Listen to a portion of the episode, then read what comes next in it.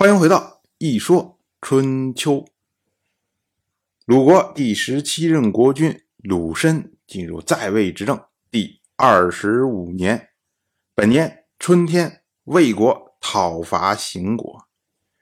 我们之前讲，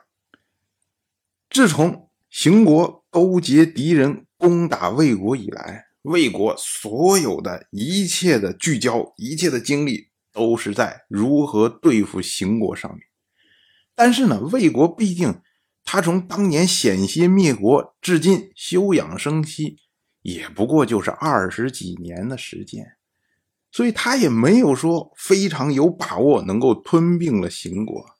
这时候呢，就需要有人到邢国去做内应。结果，魏国的大夫李治主动请缨，他说啊，不解决邢国的守卫。就不能得到这个国家，所以呢，我请求和我的弟弟一起去邢国做官。于是呢，两个人就跑到邢国，成为了邢国的官员。等到魏国的大军走到邢国的都城城下的时候，这时候啊，李治和他的弟弟跟随着邢国的大夫国子巡视城防。两个人趁着国子不注意，然后一左一右架住国子，就直接把国子从城墙上扔下去，然后干掉了。这一下啊，那平国城上那自然就乱了套了。于是呢，魏国就趁着这个机会攻入了邢国的都城，灭亡了邢国。李治对这件事情非常的得意，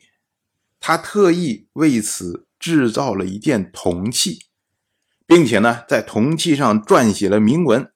说：“我将国子扔出城外，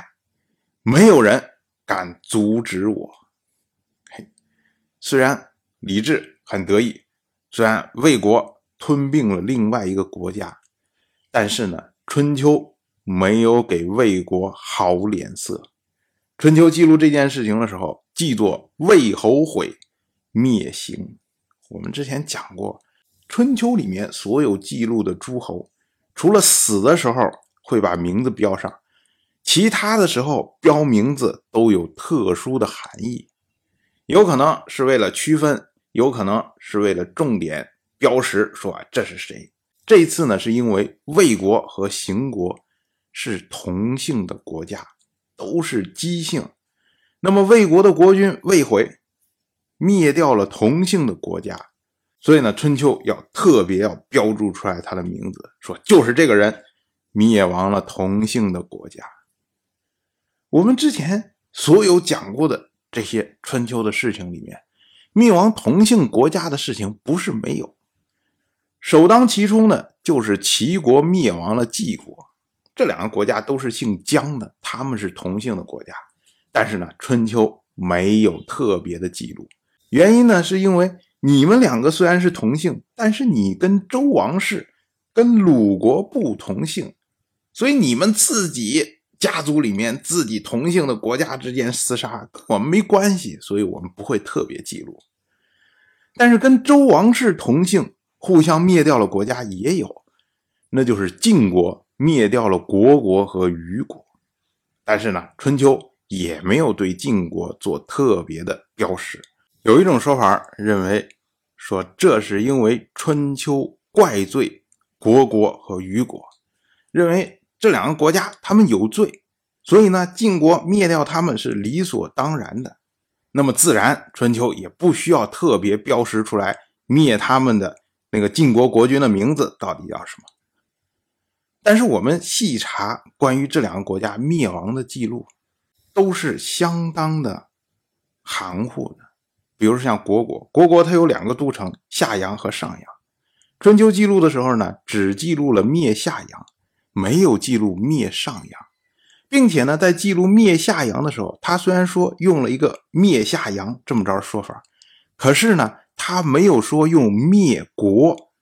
这么一个说法。所以，我们仅看记录的话，我们可能都不知道说这是晋人把虢国灭亡掉了。而对于虞国来说呢，他的记录同样的也是很含糊。虞国灭亡的时候，《春秋》记作晋人执于公，好像说把这个虞国的国君抓走了就完了。我们知道，在春秋时代，有很多的国君会被抓走，然后隔一段时间又放回来，并不会影响这个国家的存亡。可是事实上呢，晋人执虞公，把虞国的国君抓走之后，虞国就灭亡掉了。所以，像这种含糊的记录啊，很有可能是因为晋国它地处偏西，所以呢，他的消息到鲁国的时候失真的非常严重。而晋国本身给鲁国的通告又说了模模糊糊的，所以春秋记录就模模糊糊。这个跟魏国完全不一样，魏国离鲁国多近呐！魏国有点什么事情发生，鲁国这边连每个人说了什么话都清清楚楚的。所以呢，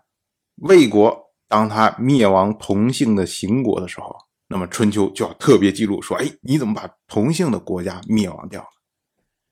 可是呢，对于魏国来说，魏国认为这是我们莫大的光荣，因为先招惹我们的是邢国呀，这也成为魏悔的一个重要的功绩。当然，我就这么一说，您就那么一听，感谢您的耐心陪伴。如果您对《一说春秋》这个节目感兴趣的话，请在微信中搜索公众号“一说春秋”，关注我，您不仅能得到《一说春秋》文字版的推送，还可以直接和我互动交流。我在那里等待您的真知灼见。